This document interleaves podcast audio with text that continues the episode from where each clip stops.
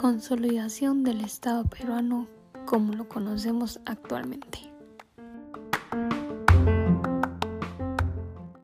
Vamos a devolvernos un poco en el tiempo, exactamente al año 1970, cuando Abimael Guzmán, quien era catedrático en la Universidad de San Cristóbal, funda el Partido Comunista conocido como Sendero de Luz.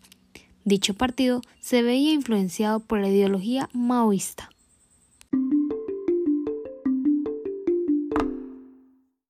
Abimael nació en la provincia de Arequipa. Allí mismo estudió Derecho y Filosofía en la reconocida Universidad Nacional de San Agustín. Cuando Abimael comienza a trabajar como catedrático de Filosofía en la Universidad Nacional de San Cristóbal, en el pueblo de Ayacucho, que es conocido por ser una de las zonas más pobres del Perú, comienza a interesarse por la política y despierta su interés por autores como Karl Marx, Lenin y Mao Zedong.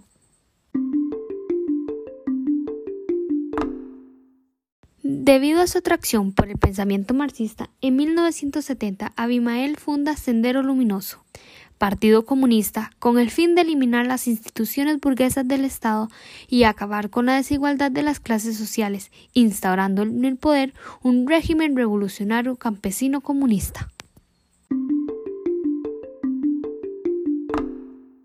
Para esta época, Perú llevaba 12 años bajo el gobierno dictatorial de Juan Velasco que venía generando disconformidades en el pueblo por la nacionalización de los recursos naturales y la expropiación de empresas y medios de comunicaciones, lo que obligó al país a retornar a la democracia, crear la Constitución de 1979 y convocar elecciones en 1980.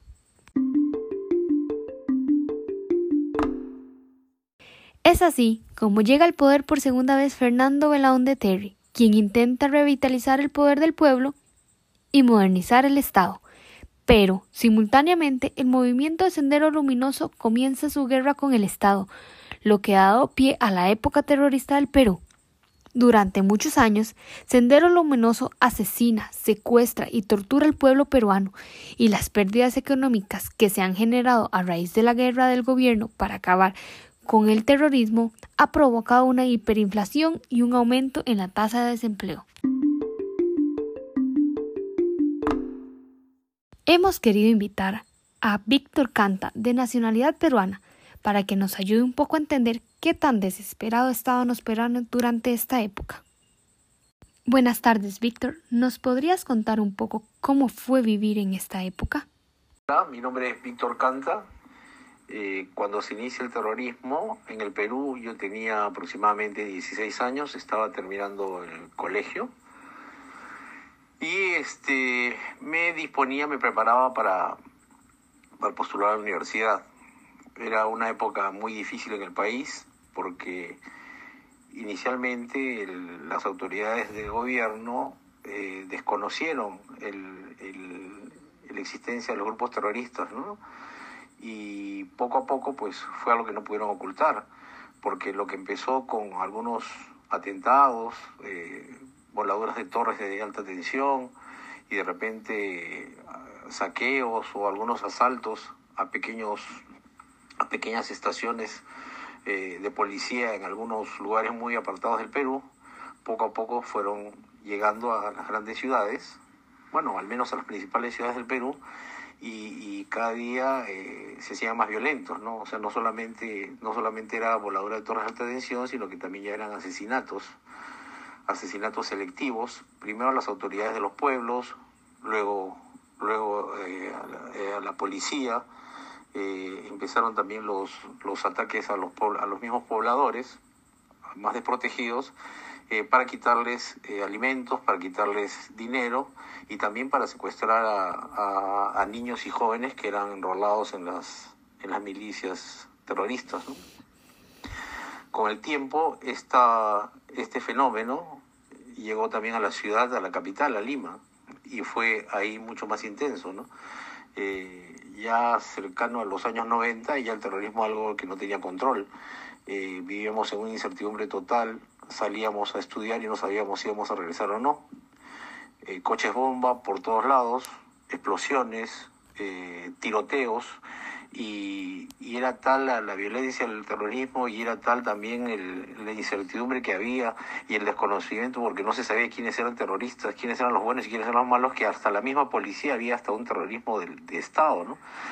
Eh, policías y, no solamente uniformados, sino también de vestidos de, de civil o sin uniforme, que este se, se tratan de mimetizar en, en, las universidades para descubrir algunas células o grupos terroristas y que finalmente también se veían, al no saber quiénes eran buenos y malos, uno podía pasar por malo cuando verdad no lo era. Entonces era una época muy complicada, se vivía una inseguridad tremenda, mucho temor, mucho miedo, mucha angustia y este, lo peor de todo era que era una época también de crisis económica. Las cosas eh, subían de precio y el descontento social era tremendo.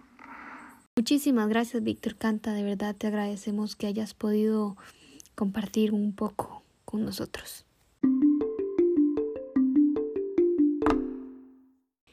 De 1980 a 1990 el terror en Perú solo crecía. Los peruanos se sentían devastados y frustrados porque ningún gobierno lograba disminuir los atentados por parte de Sendero Luminoso. Es así como Alberto Fujimori gana las elecciones de 1990. Al transcurso de dos años de haber comenzado su presidencia, Sendero Luminoso se manifiesta e incita a un golpe de Estado, el cual no obtuvo éxito. Debido a esto, el actual gobierno elige llevar a cabo un autogolpe de Estado como solución a estos constantes conflictos y de esta manera centralizar el poder y reunificar el país. Como respuesta, el 5 de abril de 1992, Fujimori comunica mediante una carta cuáles eran los objetivos de proclamar el gobierno en estado de emergencia y restauración nacional. Estos objetivos eran los siguientes.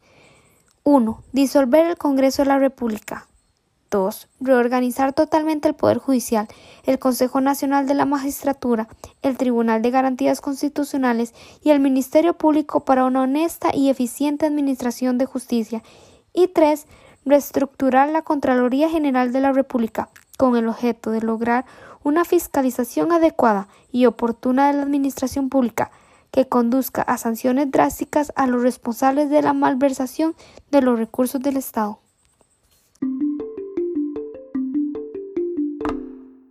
Dadas las acciones del presidente, el Congreso de la República buscó maneras para detener el accionar de Fujimori, por esa razón, declararon el puesto del presidente como vacante, debido a la incapacidad moral del político. Al mismo tiempo, solicitan la intervención del Colegio de Abogados de Lima, pero estos no pudieron hacer nada por el impedimento ejercido por las Fuerzas Armadas. Es así como pocos días después de incapacitar moralmente a Alberto Fujimori, el Congreso logra reunirse. Como resultado, asume el cargo el vicepresidente Máximo San Ramón, quien dictó una ley donde se declara a Fujimori como presidente constitucional. Él mismo intentó nuevamente restituir a Fujimori, pero no contó con el apoyo de las fuerzas militares, por lo que no obtuvo éxito.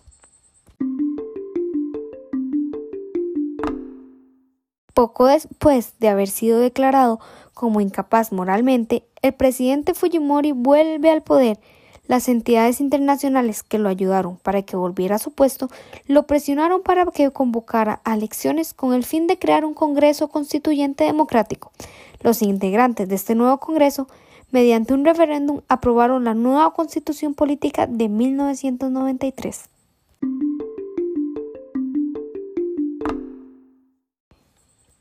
Y aunque esta constitución no varía drásticamente con respecto a la anterior, introdujo cambios en el funcionamiento del Estado al limitar el poder que tenía el Congreso y dárselo al presidente.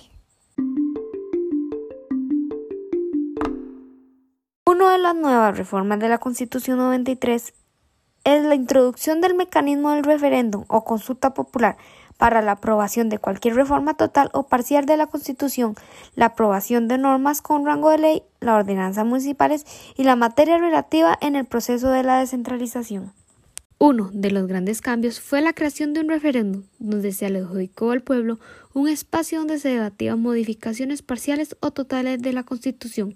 Además, otras de las nuevas reformas que vinieron a partir de la Constitución de 1993 fueron la sanción de pena de muerte, la reelección presidencial, inmediata, la extensión de facultades al Poder Ejecutivo, la creación de la Defensoría del Pueblo y la limitación del rol del Estado en el ámbito económico, ya que su papel será únicamente guiar, mas no se le será permitido hacer actividad empresarial. Dichos cambios trajeron beneficios como la reposición de los magistrados del Tribunal Constitucional por una sentencia de la Corte Interamericana de Derechos Humanos, el desarrollo jurisprudencial de materiales de derechos fundamentales, su contenido constitucional, bloque de la constitucionalidad, sentencias interpretativas, precedentes vinculantes y normas constitucionales adscriptivas, así como la aplicación y resultado de aplicar las libertades económicas. Esto ha dado lugar al nacimiento de un derecho constitucional peruano que antes era inexistente. En noviembre del año 2000, tras la divulgación de los escándalos de corrupción para ganar las elecciones, sospecha de tráfico de armas y sobornos a parlamentarios, Alberto Fujimori renuncia al cargo de presidente de la República desde Tokio. Con la caída del régimen fujimorista se dio paso a la reforma constitucional nuevamente, con el fin de recuperar la democracia que se había debilitado y retomar los derechos y las instituciones constitucionales. En el año 2021, el presidente Valentín Paniagua creó una comisión llamada Comisión de Estudios de las Bases de la Reforma Constitucional, quien sería ahora la encargada de proponer qué normas constitucionales podrían ser reformadas y cómo el Estado debía proceder para desarrollar estas propuestas. Es así como se han hecho 22 cambios a la Constitución de carácter político, económico, ambiental y social.